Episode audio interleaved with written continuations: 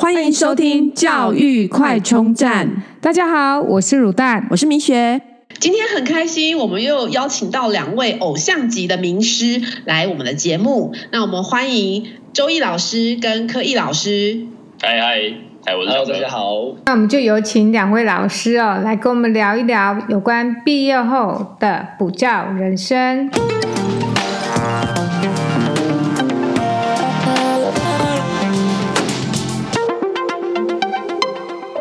两位在学校一边求学一边工作的生活结束以后，那正式投入补习班的工作。那这时候的补教人生跟求学时候的补教人生有什么不一样吗？哦，这个我可以来分享一下。呃，那个时候我在求学的时候，是因为工作跟读书两头烧嘛。对，然后其实，在大三的时候，我有一个出国的机会。那时候我的亲戚在纽约大学，他是做那个复制羊的呃一个团队。然后那时候我爸妈本来想要把我送出国，所以呃每一个大学生在大三都会选择说，到底要念 GRE，然后托福出国呢，还是要在国内升研究所，还是呢直接投入职场工作？对，所以那个时候因为我已经本身有工作了，然后我的成绩其实有点尴尬，对，就是没有到很前面，但也不是很后面，所以我有很多种选择。对，然后出国还是要什么，那个完全是不同的路。对，所以那个时候我本来一度想要就是出国去念书，可是呢，那一年蛮神奇的。那那一年因为在补习班里面，刚好我的师傅他跟我讲说呢，每个补习班老师的黄金时期，这个如果有一些对补教有兴趣的人，可以提供一个神秘的数字，叫做二十一到二十三。这个数字就是最适合最适合呃最适合教书的年纪。为什么？因为那个时候呢，还没有到三十岁，然后。呃，教书还是有点卡卡的，可是学生就是喜欢这种半生不熟，就跟蛋一样，全熟的蛋不好吃，生鸡蛋的话也是太奇怪，所以半生不熟。我以为 是因为新鲜的肝，二十一到二十三，新鲜的肝。也是对，就那个时候其实呃，怎么讲？那个时候就是呃，跟学生会最喜欢你的时候，对，所以我师父就跟我讲说呢，那个年纪就是你如果教补习班的话，会大红大紫，然后再加上当年的尾牙，呃，我觉得很刚很幸运。的是，我记得那个时候小柯也在，然后我们去台中一家叫菊园的日式料理吃尾牙，很久以前。对对，然后那个时候呢，就是我记我记得我抽到尾牙的第一大奖啊，抽到电视，然后你还帮我搬回台北，哦，对，我还搬着那台电视去去那个酒吧喝酒，超过第一次参加尾牙，我想起来了。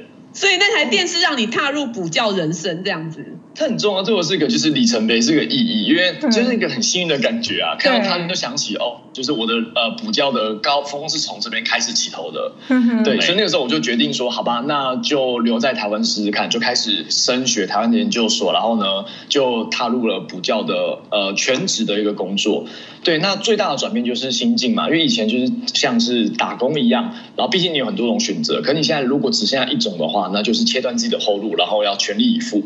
对，所以我觉得最大的不一样就是把这个东西当做自己心头的一块呃。事业去做经营，对啊，那以前可以跟学生可能就是当朋友一样，就是所谓的损友。对，比如说像学生毕业之后十八岁，他们最想要做的是就是去便利商店买酒，然后被呃店员验那个身份证。对，他们最想要做的事情是这样子，就故故意嘛，对吧？就像我们考到驾照之后，我也很想要去被警察临检一样，然后很帅的拿出那一张。对对，然后以前都可以跟他们讲一些就是大学生怎么玩，可是你当了老师之后，你会发现有一种就是有一种教育跟传承，什么事才是真正对的那一种意义存在吧。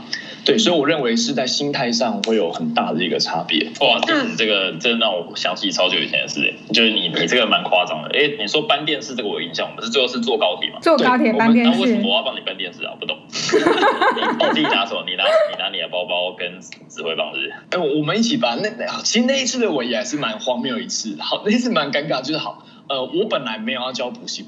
班，而且那个时候我算是半一半离开补习班了，因为好像在准备准备那个研究所的考试，所以那个时候我算辞掉工作。然后他们没有邀我去尾牙，然后你找我，我想说、啊、那就去吃个饭呐。你明明就那所以你没有，你不是邀请名单，但是抽了大奖。对，我不是，我其实不在名单上。然后那个时候我坐的是预备桌，就是都有一桌是预备桌嘛。然后我还记得那个预备桌是在呃，就是门口一进来的第一桌。对，每当有人进来的时候，因为那个尾牙，我记得好像是十二月还是一月，然后台中风又很大很冷，所以我那时候就把因为每呃那时候有一道菜就是什么清蒸石斑，然后它底下有一个酒酒精膏，有有那个烧那个火有温度，还把它转到我的面前就取暖，想说哇这一餐吃的就是蛮辛苦的，对吧？好温馨啊！就最后哦，最后他们抽奖的方式，其实他们那个抽奖方式很酷，他们就是员工抽员工的奖金嘛，然后还有呃台中他们是分地区的，台中区抽，然后嘉义区对彰化区，对对对对对，然后我那个时候就很尴尬，因为我不知道我属于哪一区，对对，所以可是呃好像那个我记得当时候的主任就是过来说，不然我们就一起抽，我就把我的名字就是写完之后折到。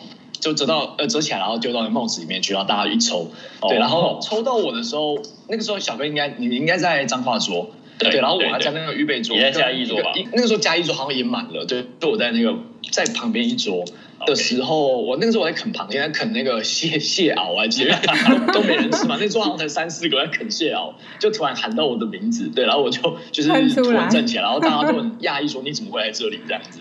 对对对，好酷哦！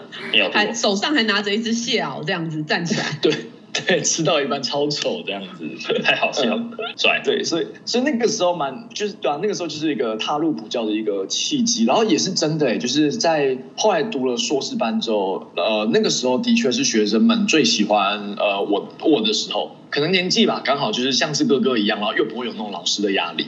对，你说是小鲜肉粉嫩，然后吸引。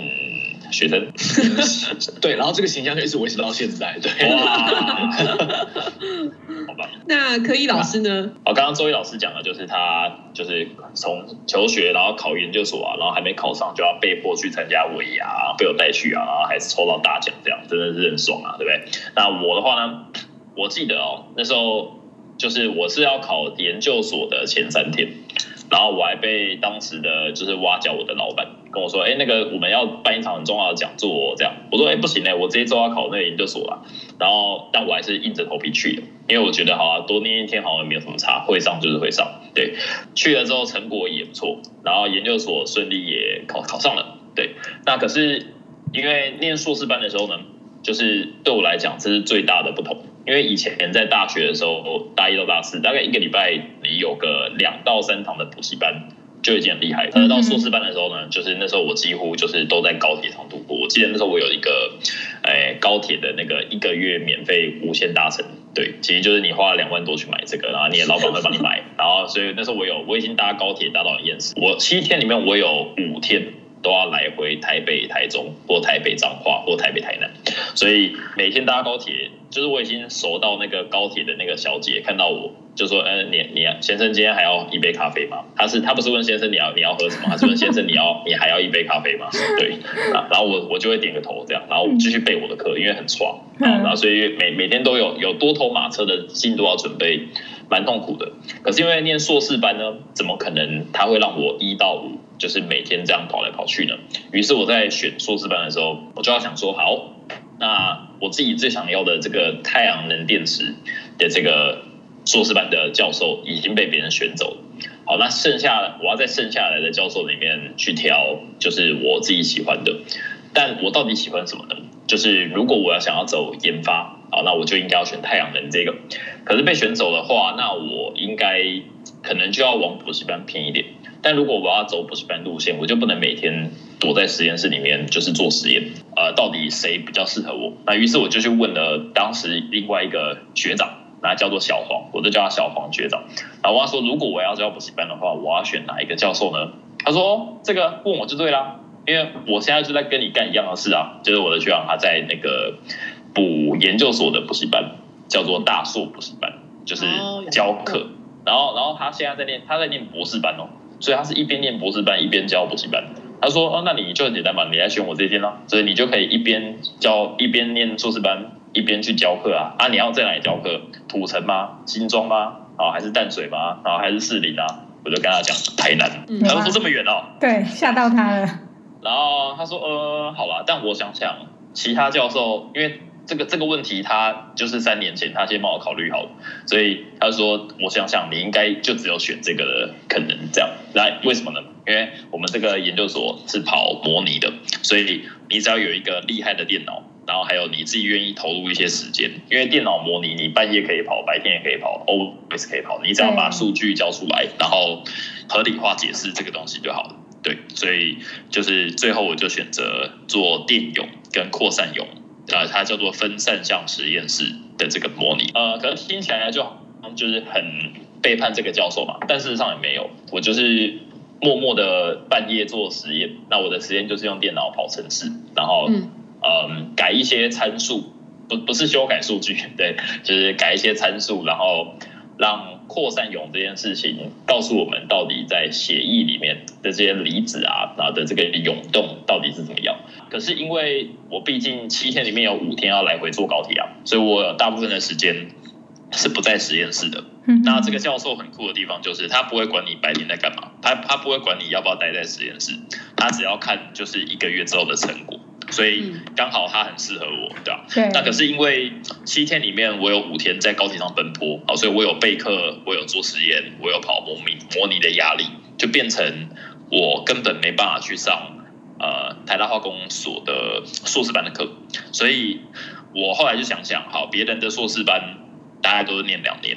那如果我同时要补习班，同时要坐高铁，同时要模拟，那我该怎么办呢？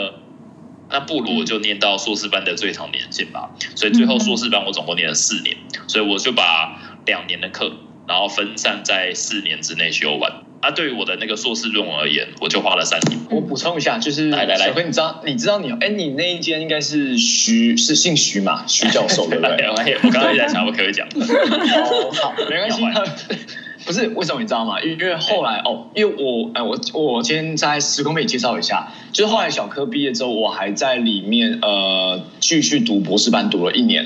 对，然后那个时候整个那间实验室的氛围就变了，因为从你之后，那个教授就认为说，哎，你知道这件事吗？不知道。你毕业之后，就是每一个人都要打卡上下班，因为是假的。因为教授发现说奇怪，怎么会有人就是都不直接出现？对，真的吗？所以后来那间实验室变得非常严格，这这是认真的。对，所以后来对对对，对，就是有一个呃小科的光环，小柯条款。我真的没有说那间叫分散向实验室，我真的没有讲。天哪，是很有趣，对啊。真的吗？你所以那你有你你是经过吗？还是你的朋友在里面？哦，因为我看到你这样子，我我就就广为帮你宣传这个事迹，然后有学弟妹问我说要进哪间实验室，我就推那一间。他们说，哎，可是那个要打卡。我就说怎么会打卡？然后后来才去问那个里面的人，才发现就有个学弟叫林志远，不知道你们印象？我知道啊。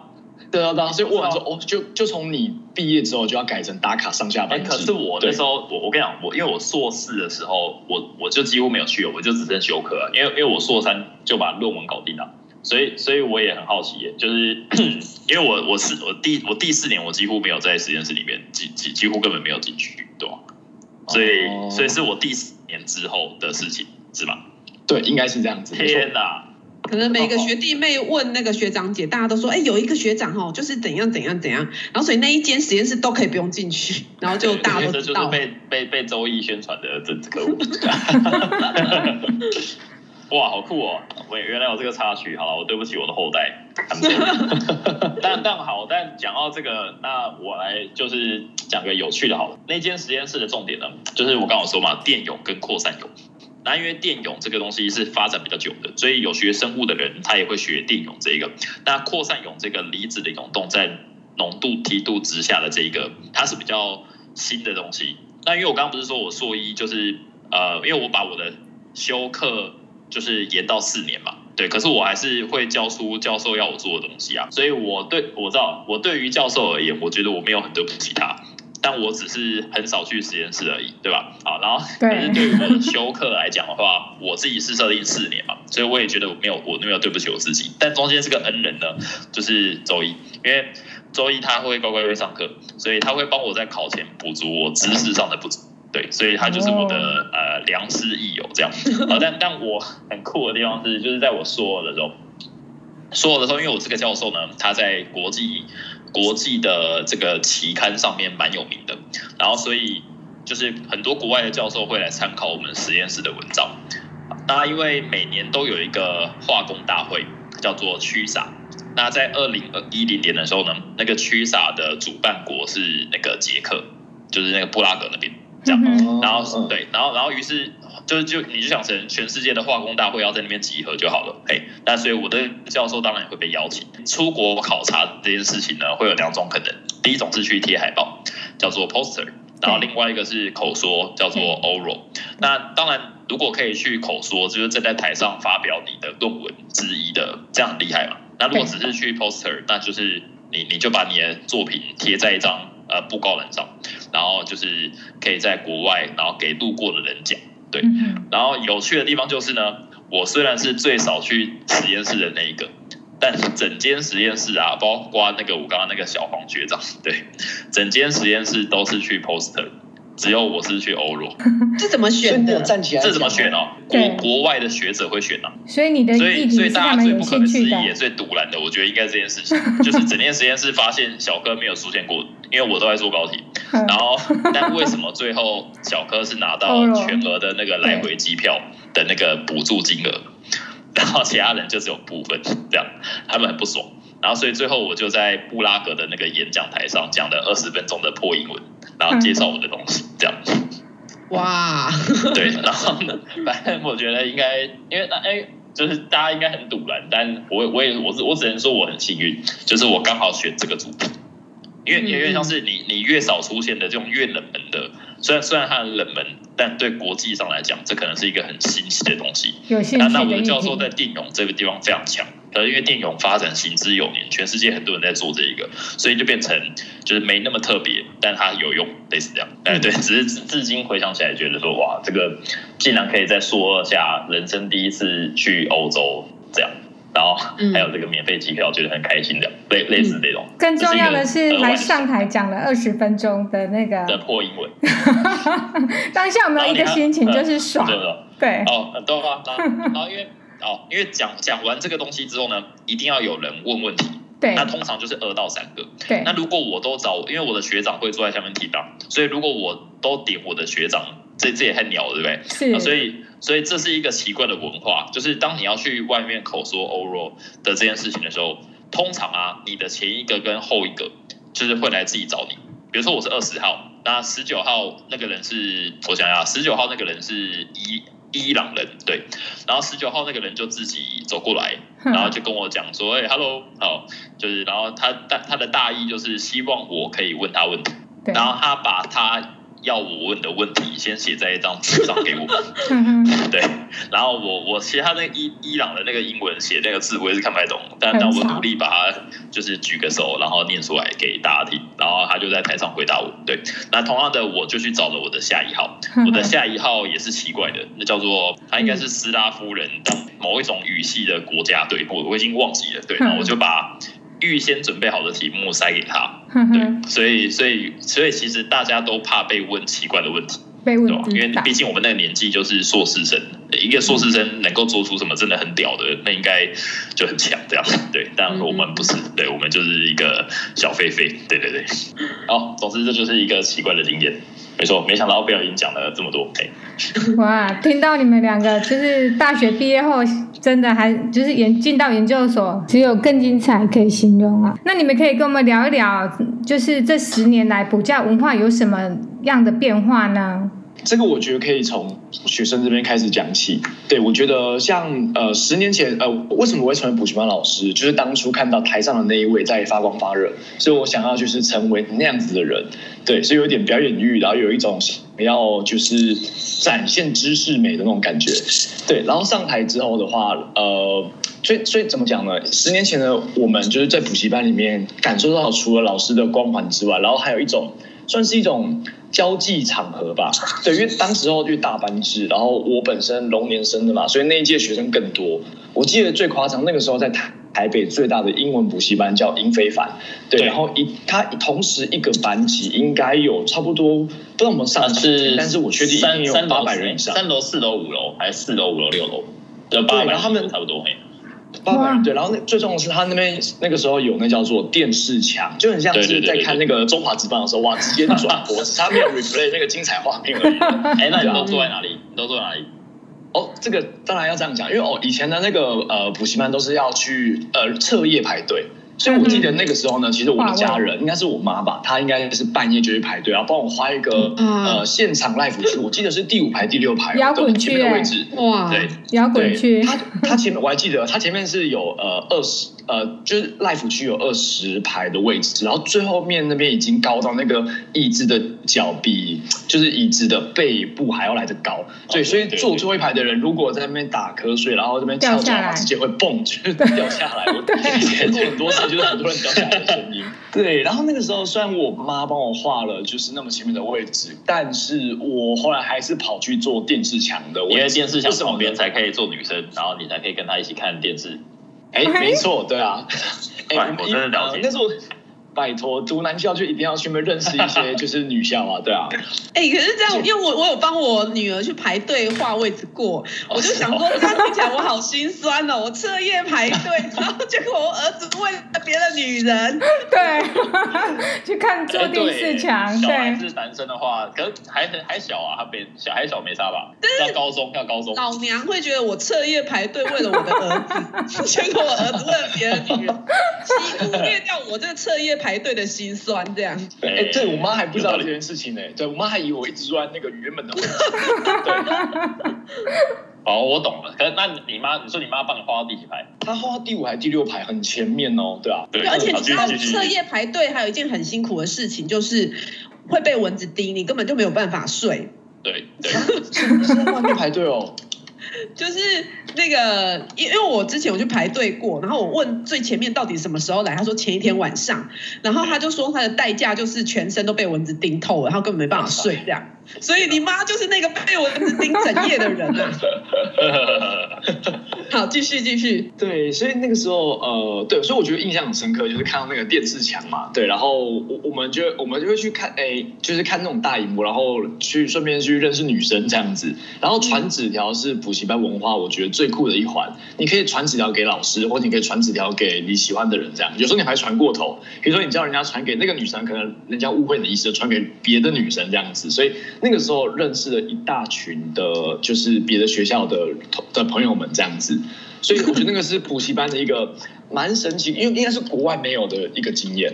所以当时我当了老师之后，其实哦，现在的高中好像他们会有跟国外像日本、韩国或是其他国家会有姐妹校。所以呢，我记得印象深的是，曾经有一次我在高雄上课，然后他们就带来他们国外的交换同学过来补习班，想要让他们体验就是补习班的文化。我觉得这个很赞，对，因为毕竟国外是很少数那种。那个时候在高雄，我好像有三四百个人。就是很少看到那么大的人群聚在补习班里面，然后就是在学一些奇怪的口诀啊什么的，这样子。嗯，对。不过那个时候的补习班就是，呃，我觉得很好的点就是纸条那种东西会比较有一种仪式感吧。但是现在因为手机实在是太突击了，所以大家可能就是传个 line 啊或者怎么样。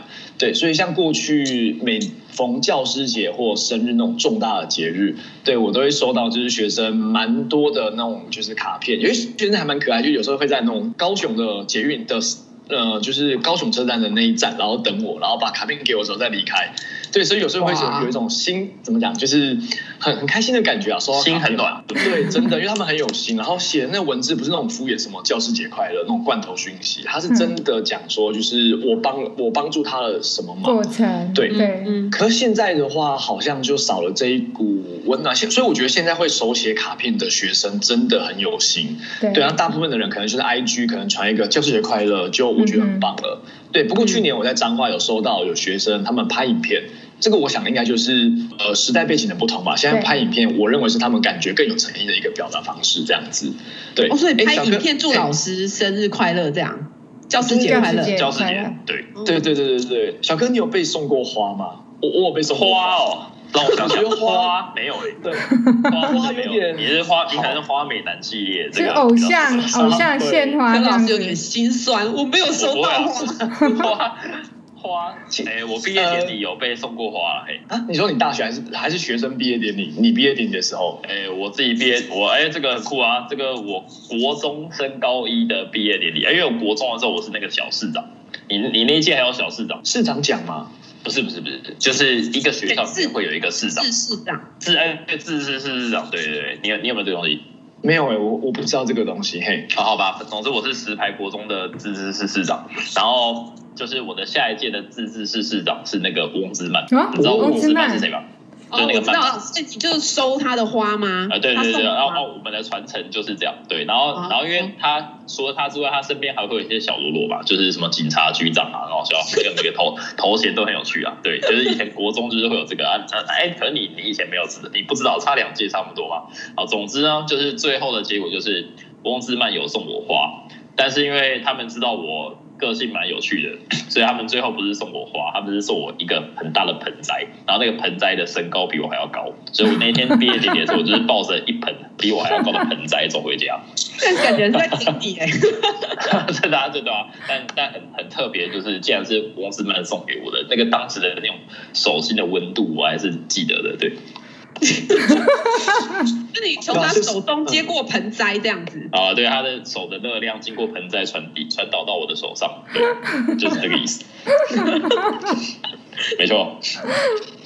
所以，所以，所以没有周易是一个很好。周易的上课呢，他是一个激励人心派，然后他是他也他同时激励人心之外，也是酸言酸语派。所以听听到他会觉得哦，很酸溜溜的哦，这个深入骨髓哦，很很痛苦这样。然后只是。呃，生完之后就会觉得啊，好啦，他是为我好。然后有些那种小女生、小迷妹就会很吃他这一套，嗯、对对对，然后就会好，还有要不要现场来酸一下？没有，我现在觉得杰尼老师有点酸酸的，对，都没有花，我只能收翁之曼，因为他是下届市市长，所以送我的花，送我的盆栽花，对，没错没错，真的是这样。不过我收到花的当下，其实呃，我我不知道哎，就是哦，那个时候呃，时光背景介绍一下，因为我那时候是外宿，住在嘉义的那个补习班帮我住的一个宿舍里面，所以老实讲也没有什么花瓶，怎么就收到一束花？然后老实说，我不知道该怎么样保存这个花，对，所以很尴尬，想说那我觉得应该放在补习班里面比较就公开地方大家可以看嘛，就是分享我的喜悦，对，但。但那个时候我在嘉义收到这一束花，然后刚好那天晚上我去台南，所以我是带着那束花去台南，对，然后就被台南的补习班主任看到，然后我想说，哎，她刚好那个主任是女生，那应该把花放在柜台很漂亮吧？我就跟她说，那可不可以把花就是放在这边？然后说好啊，然后就帮我准备好，然后我就。呃，放那边之后，我就好像拍一个照还是什么有有上传，对，嗯、就是学生说哦，怎么周一有收到花之类的，嗯、结果呢被呃送我花的那个女生看到。结果说哈，老师，你把我送的花送给别人了。哎呀，不，哎呀呀，就超尴尬。就是我只发，因为我不会保存。然后我就说没有啦，就是先跟他们借花瓶，之后我要带回台北。所以隔，我觉得隔两三天，我再到台南去的时候，对，我就跟那主任就是很厚脸皮的把那个花要回来。我说不好意思，那个学生发现了，那我给他带回台北。对，所以后来我就还特地把花包完之后，在高铁上拍一张自拍照，就是说呢，很开心有这个花就。陪伴我搭高铁这样，哇塞，对，哇就是一个，啊、但学生的心意，所以我我知道说每个学生其实他们都希望老师们收收到礼物的时候是很开心的，所以其实我不管收到什么样的，像卡片或者是呃那种小礼，像有些学生会买那种布偶，以前啊会买那种就是很大的。呃，对，一个跟应该是差不多跟我半身或是四分之三身一样大的那种布偶，对啊，那我不知道哎，觉得感觉抱着那个周杰伦，我是有点小小害羞，但觉得那是学生一番心意，所以还是会觉得很开心这样子。我觉得周易老师是简直是偶像等级才有的待遇吧？他是他是，真的又是花又是布偶的，太棒？但怎么说？所以我觉得以前的学生们，就是他们，其实现在学生也是很有心。可我觉得那个有有心的方向是不太一样。毕竟现在手机很方便。我我想起来了，就是现在的学生喜欢用 IG 限动 take 人，然后就是发一张合照。对，这就这就是从卡片变成另外一种，我觉得是一种形式。那如果你没有做这个动作，可不好就是你跟他不熟。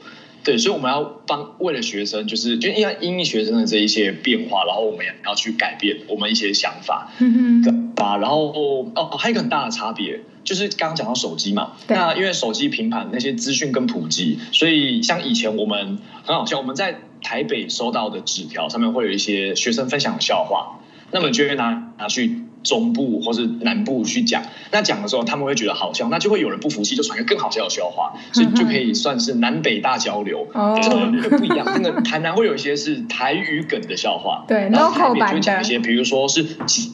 捷运站的谐音梗，对吧、啊？我印象就是善导寺，它其实是那个，就是有一个数学的 sin 的导数的谐音梗，就是有一个笑话，对对对。所以，可是这个笑话就不太适合在台中或其他地方讲，因为他们会无感。对对，所以那个时候我就收集了北中南所有的笑话，然后还把它放在一个很大的布丁桶里面。那个时候有个装光碟片的布丁盒，那时候备课都是拿光碟片嘛，所以我们会到补习班拿很多的就是片子，对，然后那个布丁桶就是塞满了大大概至少。有两三百张纸条的笑话，对，所以信手拈来，我们还会自己带笑话去别的地方讲。